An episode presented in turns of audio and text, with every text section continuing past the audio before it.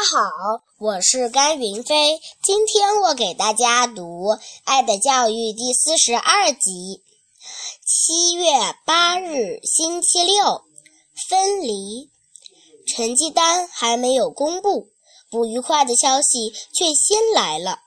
因为父亲工作的调动，我们全家不久就要离开都灵，迁往别的城市。啊！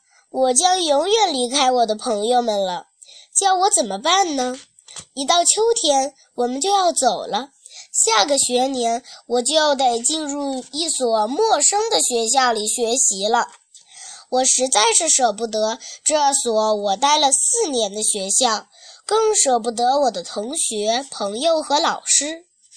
这两天，我一个个的和朋友们告别，内心悲伤极了。德洛西安慰我，教我如何适应新的环境。可莱蒂以为我在和他开玩笑，后来他相信了，握住我的手，叫我一定来火柴铺找他。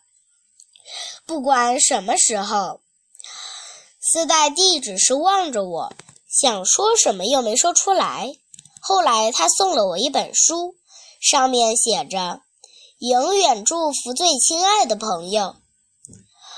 格鲁菲送我了一颗珊瑚，我从没见过他这么大方。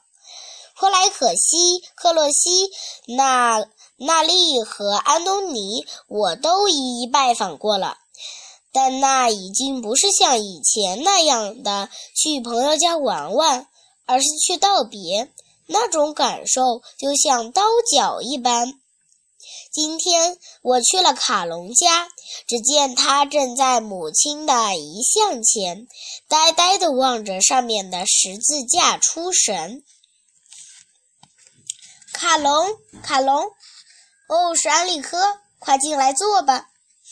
我看着他的精神居然有点恍惚，显然是人对母亲的死念念不忘。我真为他感到难过。高尚的人啊！为什么老天要给你的不幸呢？然后我告诉他，我全家迁移的事。什么？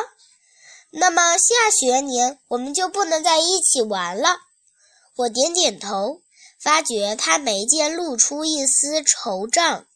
我一下冲上去抓住他的胳膊，说道：“卡隆，你是我最好的朋友，我会永远记着你的。只是你……”你一定要像以前那样坚强，重新开朗起来。